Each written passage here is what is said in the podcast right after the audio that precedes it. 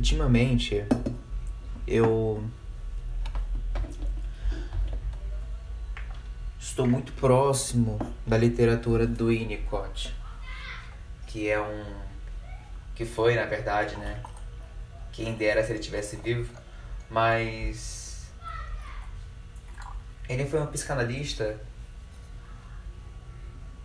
que fez análises com crianças, com adultos também. Mas grande parte do seu trabalho referencia a criança como o processo de toda a sua a sua teoria, seus estudos. Então talvez é, não só dele, claro, né, de outros autores também, eu acabei sendo influenciado. Mas isso é interessante porque eu, eu fico pensando comigo mesmo é, que a literatura é viva. Então ela não deveria existir sem a sua vivência, né? Então não basta só ler. Eu também preciso colocá-la na minha vivência para que de alguma maneira ela possa fazer sentido. E isso também me lembra muito Ausubel, quando ele vem falando né, sobre a questão de. Uh, de coisas que façam significado para o sujeito. Enfim, mas o que eu queria falar nesse episódio não é sobre isso. É, nesse episódio me veio um insight uh, que eu simplesmente pensei que a educação é um processo constante. E por que, que ele é um processo constante? Né? É... Porque primeiro, muitos acreditam, ou talvez não, não sei, uh, que a educação é eu aprendi, não vou desaprender. Se eu aprendi, não vai ser mais esquecido. Se eu aprendi, ficará aqui eternamente comigo.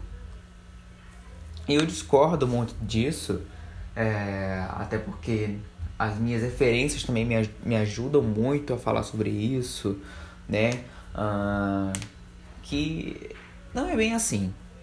Muito pelo contrário. Se eu aprendo e paro de exercitar alguma coisa, aquilo simplesmente é esquecido. Ou perde a sua força que tinha inicialmente. Portanto, educação é um processo constante. Não para e as minhas práticas precisam cada vez mais é, ser frequentes. E aí, quando eu falo sobre isso, eu penso muito na questão de educação o quê? Né? Educação é, na transmissão dos conteúdos, é na educação social, uma educação que olha mais para a sociedade e esses conteúdos em relação à sociedade, uma educação que faz refletir sobre a vida, mas não apenas refletir, mas é, que busca fomentar um olhar mais pesquisador em relação à própria sociedade? Bom, nós temos aí muitas teorias, muitos enfoques que buscam cada vez mais tornar a educação uh, um processo muito unificado talvez isso não esteja muito bem construído e alguns possam sentir uma certa estranheza quando eu falo sobre isso. Mas a educação não é só isso. Ela é muito mais, né? E é por isso que as pesquisas, é por isso que nós temos os pesquisadores né, da educação que vão estar sempre aí buscando, bebendo de outras fontes, dialogando com outras áreas para podermos a gente ficar para fazermos é, uma educação que cada vez mais se relaciona com que um cotidiano, né? Aquilo que o sujeito é, aquilo que ele apresenta no agora e aquilo que ele talvez pode apresentar no futuro. E aquilo que ele já foi. Então todas essas ciências, elas vêm para nos dizer que a educação é um processo que está em constante movimento, ela não para. No entanto, para pensarmos que ela não para, é necessário também praticarmos. E aí quando eu falo sobre isso, uh, eu estou envolvendo muito, eu, eu estou me envolvendo muito e pensando no tipo de ambiente que essa educação ela é construída. Vou pensar aqui particularmente nas escolas, uh, que é o ambiente formal, mas isso não limita pensar outras possibilidades. Mas se nós temos um espaço escolar que ele não fomenta, que ele não potencializa esse olhar crítico construtivo, essas reflexões, esse olhar pesquisador, enfim, entre inúmeras coisas, uh, o sujeito cada vez mais terá um processo de educação muito carente e muito carente daquilo que ele tem potencialidade para desenvolver. E quando eu digo isso, eu digo que cada sujeito é único. Ele não é igual ao outro na aprendizagem, nas questões emocionais, nos aspectos psicológicos, motores, sociais. Enfim, cada um é único e cada um uh, nos aponta formas de desenvolvimento cada vez mais diferentes. E se nós temos os ambientes que não respeitam isso, consequentemente, ah, nós estaremos pensando numa educação que acreditamos que não é constante. Ou seja, é aquilo que eu falei no início, no, anteriormente, logo no início. Muitos acreditam que a educação é algo uh, acabado, pronto. Se eu aprendi, eu não desaprendo. Se eu aprendi, não é esquecido. E muito pelo contrário. Hoje as novas ciências, como as neurociências, entre outras outras coisas, uh, que não cabe citar aqui, mas acabam nos dizem que a educação não é isso. Ela, a educação é muito mais. E ela exige um grau de sensibilidade e um grau de prática. Até porque se eu não, se eu paro de praticar aquilo que eu aprendi, as suas forças vão sendo diminuídas. O grau de sensibilidade também pode ser diminuído, entre outras coisas também. Então, o que, o que, o que eu quero poder dizer aqui, né? É que o ambiente precisa se preocupar com isso. E quando eu digo ambiente nesse caso, é o ambiente escolar. O ambiente escolar precisa se preocupar com isso, até porque há uma responsabilidade que diz respeito a isso. Se nós temos uma escola, se nós temos uma instituição uh, onde o sujeito ele vai ter esse vínculo né, e essa vivência com divers, com diversidades e a escola não fomentar essa diversidade, o seu processo de desenvolvimento vai ser carente. Por isso que a gente vê muito mais pessoas que são muito mais desenvolvidas no cognitivo, mas, nas, mas nos aspectos sociais e relacionais não é tão desenvolvido assim. E essa é muito frequente, porque as, as instituições escolares, claro que nem todas, muitas vezes se preocupam somente com o cognitivo. E isso também é um retrato, isso também é um reflexo da sociedade que vivemos, que se preocupa cada vez mais com a questão cognitiva e ignora as outras dimensões. E é claro, né, nós, nós teremos sujeitos muito, muito mais desenvolvidos em, em uma certa área, enquanto outras eles vão ser é, carentes uh, e vão apresentar aspectos bem regredidos.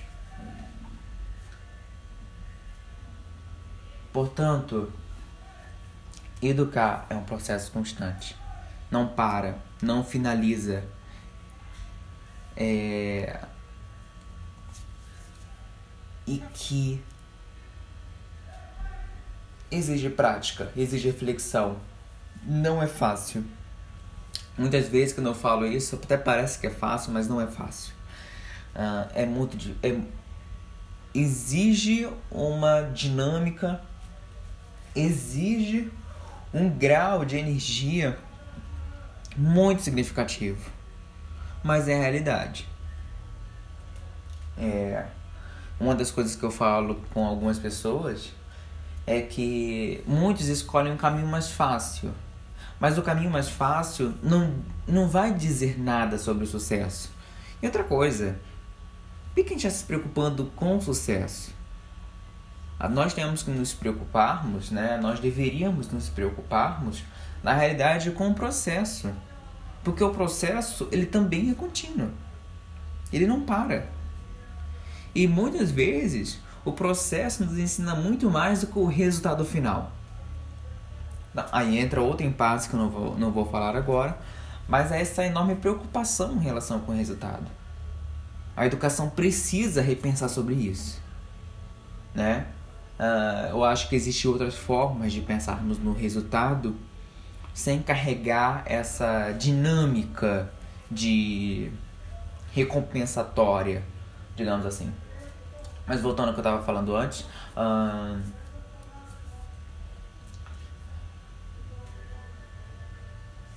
a educação precisa pensar sobre isso. Urgente apesar dos reflexos sociais que envolvem muito isso, se a escola ela é o espaço, ela é o ambiente que ela também se coloca no espaço de pesquisadora, quando ela assume o seu papel de pesquisadora, ela vai estar incluída nessa dinâmica. Não é um processo fácil, assim como eu falei antes. Não é fácil. Exige muita energia mas é uma energia que que faz parte. Faz parte da nossa vivência com o outro, faz parte da, da nossa relação com uns aos outros, faz parte da realidade. Né? Eu fico pensando muitas vezes que é, a gente é educado até mesmo a fugir dessa responsabilidade para não assumir essa responsabilidade. Né? Aquele pensamento de que eu não sou responsável pelo outro, sendo que na verdade nós somos sim. E essa ideia de nós não sermos responsáveis pelo outro é também, mais uma vez, reflexo da sociedade que estamos vivendo hoje. Né? Uma sociedade é, muito que fomenta práticas individualizadas. E quando eu falo práticas individualizadas, não é você fazer uma coisa sozinho, mas é você simplesmente ser educado para ignorar o outro. O outro não tem parte no que eu estou fazendo. Né? E isso é muito frequente. Pessoas que crescem na vida, eu falo esses crescem com muitas aspas, né? Porque eu não, eu não penso que isso seria um crescimento eu acho muitas vezes que a pessoa está regredindo no seu, desenvolv no seu uh, desenvolvimento. Mas há pessoas que, que se elevam na vida, digamos assim, uh, a custas de outras pessoas. Isso não é ser responsável, é fugir da sua responsabilidade. E assim, pensando muito isso, né, na questão do ambiente mesmo, até mesmo no Winnicott Porque o Winnicott ele é muito fantástico, fantástico quando ele nos diz que o ambiente é, ele é responsável sim pelo desenvolvimento das, das crianças, no caso, queria falar sobre as crianças, né? Das crianças. Se o ambiente não for, se o ambiente não assumir essa responsabilidade, a criança ela vai crescer sem orientação. Se nós ensinamos uma educação que cada que olha mais para as questões individuais, uh, onde eu simplesmente ignoro o outro, esse sujeito vai crescer e ele vai continuar ignorando o outro. Até porque se nas suas vivências ele não tiver práticas que, faz, que façam ele refletir sobre isso, é aquilo que eu falei. Se não houver reflexão, se não houver esse exercício contínuo, aquela prática vai continuar. Porque ela vai se tornar uma coisa normalizada.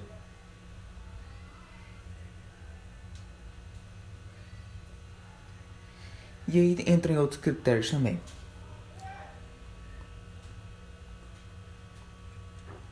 Mas o que eu quero poder falar é: a gente precisa assumir esses papéis. Nós, a escola, sociedade em geral, fugiu e está fugindo muito dessa responsabilidade. Responsabilidade da fala, do outro, do pertencimento, da inclusão. Está aceitando muitas coisas que na verdade deveriam estar sendo criticadas, mas críticas construtivas. Uma coisa que eu falo é: não adianta criticar e só criticar. Nós precisamos apontar críticas construtivas. Porque criticar é muito fácil. Sendo que quando eu falo de críticas construtivas é eu preciso me pôr em reflexão. E muitas vezes essa questão de se pôr em reflexão demanda energia, paciência, tempo, dedicação e principalmente honestidade. Críticas construtivas demandam, porque ela também vem para te dizer e vem para que você assuma responsabilidade pelos seus próprios atos. Então, se nós temos uma sociedade e cada vez mais fomenta esse fomenta as práticas que ignora essa responsabilidade, a gente vai ter aí cada vez mais sujeitos que não estão preocupados. Mas não estão preocupados por quê? Porque não foram educados assim. Eles foram educados, na realidade, de uma forma totalmente inversa eles foram educados a não se importar. E aí eu penso, que educação nós, nós estamos querendo? Uma educação de respeito ou uma educação que ignora? Ou uma educação que exclui? Ou uma educação que que apenas fomenta as práticas cognitivas e ignora tudo que é do sujeito? Eu acho que até mesmo assumir o que nós desejamos deveria ser algo muito mais honesto, né? Só que na realidade, o que, que nós vemos?